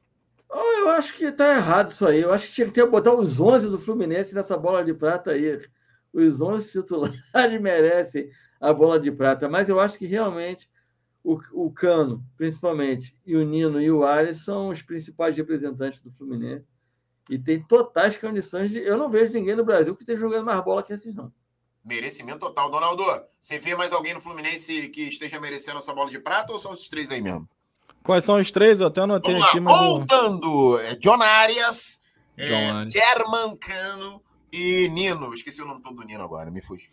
Menino.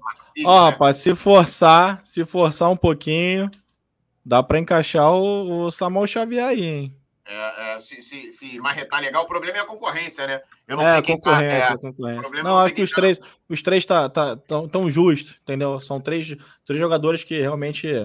E, e agora, Bem... aquele, aquele, como diz o poeta, e agora, o, o Betão, vai aquele nosso lamento. Agora vai o nosso lamento. Imagina se o LH estivesse ainda entre nós Pô. aqui. Fatalmente estaria também nessa seleção da bola de prata. Fica aqui o nosso lamento e o nosso choro. Faz uma falta tremenda, né? Porra, nem fala. Pelo amor... Estaríamos realmente em outra, sei lá, em outra rotação, se ele ainda estivesse por aqui. E agora, o Donaldo, antes da gente ler a última rodada aí de amigos. Ah, é o André, hein? O André Alexandre Fonseca lembrou bem, verdade. André. André, que ano passado foi. André, que ano passado, salvo engano, foi eleito revelação do campeonato. Hoje não mais revelação, Hoje pode até ser craque do campeonato. Muito bem lembrado, Alexandre. E aí eu pergunto aos amigos, para semana que vem, para semana que vem não, vamos por partes, né? Sábado, Flu Internacional e quarta que vem, Fluminense e Fortaleza. Domingo agora, às 19 horas, eu tenho horário direitinho aqui. Domingo agora, às 19 horas, é, contra o Inter, lá nos domínios do Internacional. E na próxima quarta, às 8 da noite, pela Copa do Brasil, Flu e Fortaleza. Seus prognósticos, Betão? para esses dois jogos? Na próxima terça a gente vai fazer um pré-jogo legal, né? Contra Pô, vai ser bacana, vai ser bacana. Mas é, eu acho que contra o Inter, cara, ou vai ser empate ou 1x0 pra gente. Acho que vai ser um jogo duro. E contra o Fortaleza, eu acredito em 2x0 pra gente. E, e, você, Donaldo, o que, que tu pensa desses dois próximos jogos? Você acha que, de repente, é, o jogo no Fortaleza já possa atrapalhar a concentração da galera no domingo? Ou você acha que a galera tá pensando jogo a jogo? Viu uma vi, nessa mesma entrevista do Diniz, ele falou que é vital, vamos entrar de corpo e alma. Eu acho que a probabilidade da gente entrar bem focado é bastante grande. Amém, graças a Deus. Não, é, e também tem o fato da gente ter a semana cheia de treinamento, né? Boa. Da gente não jogar agora no meio de semana, vai ajudar. Boa. Até eu vi até uma galera falando: ah, o Diniz poderia poupar no jogo contra o Inter, mas aí os jogadores, né, é. teoricamente, que seriam poupados, estariam a 10, 10 dias aí sem jogar, entendeu? É complicado. Mas só pra galera entender a dificuldade que vai ser do Inter, o Inter Nossa. tá ali, ó. Vai, classificação, Vitor. Não, pô, vai você, pelo amor de Deus. Não, não, eu só ia, eu só ia dar uma contextualizada para a galera lembrar que o Inter tá ali, ó, 33 pontos, né? Tá em sexto lugar. A gente tá em terceiro com 38, então assim, é, é, é um adversário difícil, é um adversário chato, mas mas não vejo como como impossível, mas eu ainda acho que, que eu acho que o Inter vai ser muito mais complicado do que o Fortaleza entendeu? Porque eu acho que o Fortaleza ele acaba saindo mais para o jogo, né? É o que a gente gosta quando o time tenta sair mais para o jogo, justamente para a gente poder é, quebrar linhas ali com os toques rápidos e tal. Mas eu acho que o Diniz, cara, eu acho que o Diniz ele vai ter sim essa capacidade psicológica, né, de conseguir dividir esses dois momentos aí para esse elenco, né, que que tem ali a, a... Oi, fala. É porque linha, como é que você quebra a linha? Porque a, é, ela é mole, ela é, é, ela é. Essa linha que a gente costura. É verdade. Mas tem. É, não tem linha de cobre, é fio de cobre, não tem, é não dá para quebrar, é verdade. Quebrar linhas é a maior mentira, é a maior, é a maior falácia.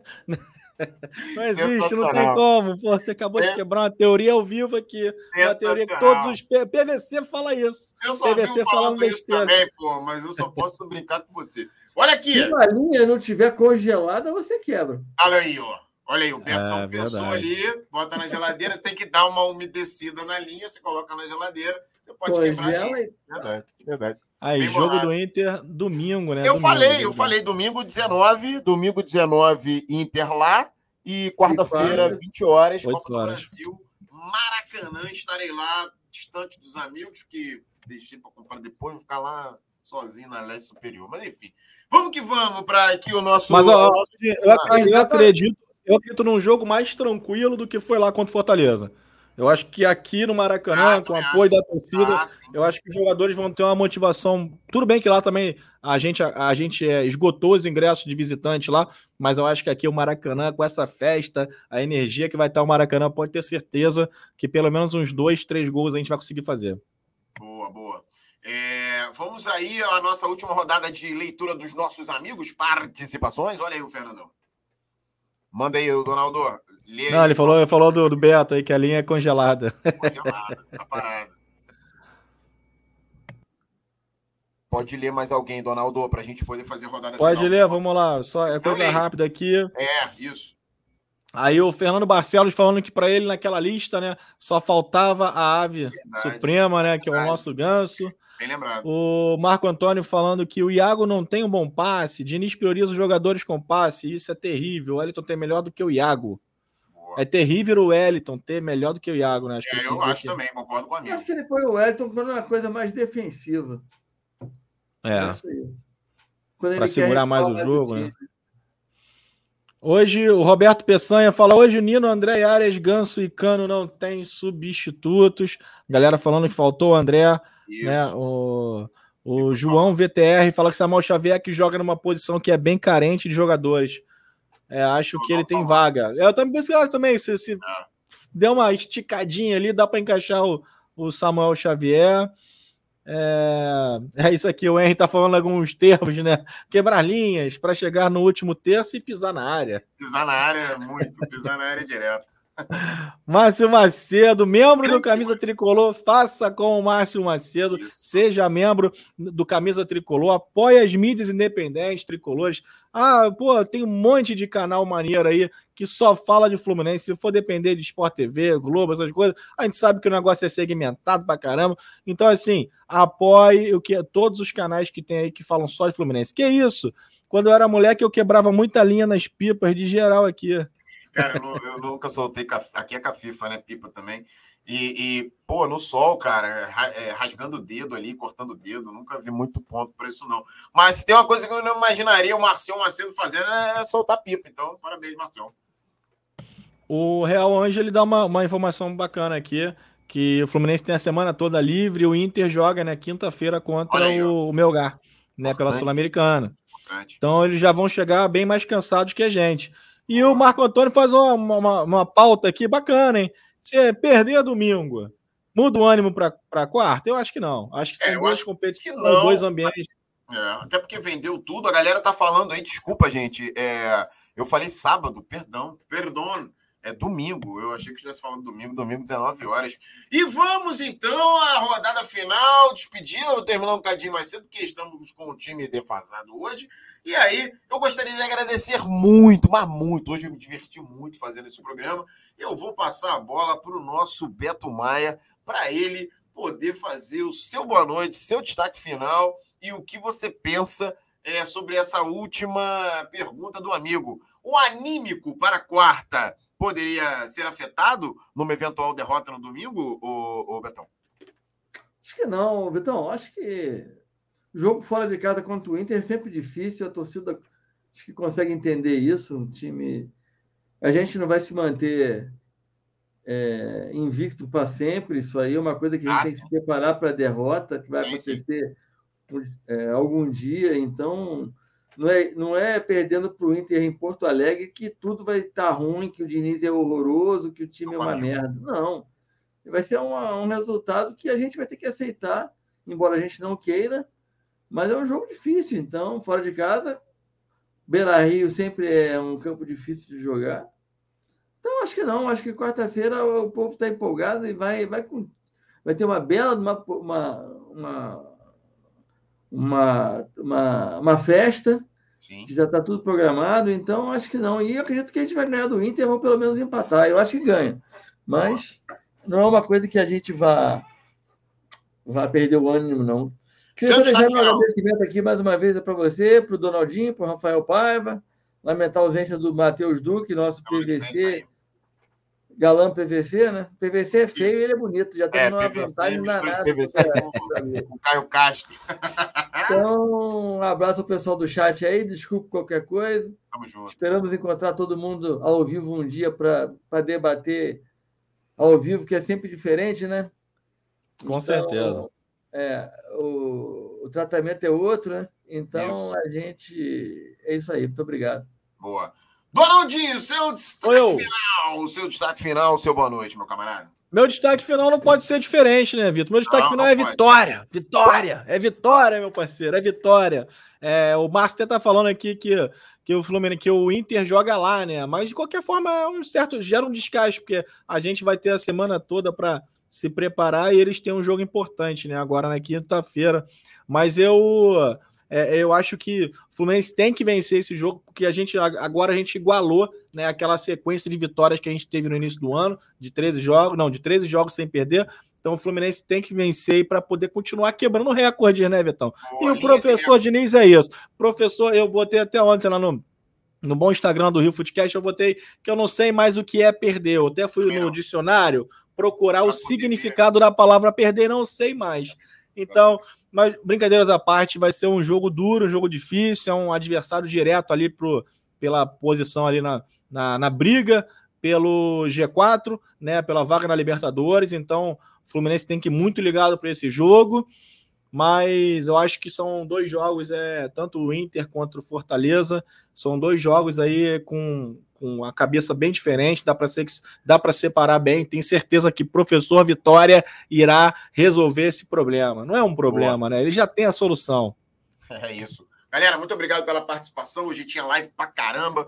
A gente com o time desfalcado, mas vocês chegaram junto, fortaleceram o nosso trabalho. E é hora de dizer boa noite, Rio, tchau, Brasil e vitória na cabeça. Saudações tricolores. E até a próxima terça, fazendo aquele pré-jogo maroto de Fluminense e Fortaleza. Valeu, galera. Um abraço e até a próxima. Tchau, tchau.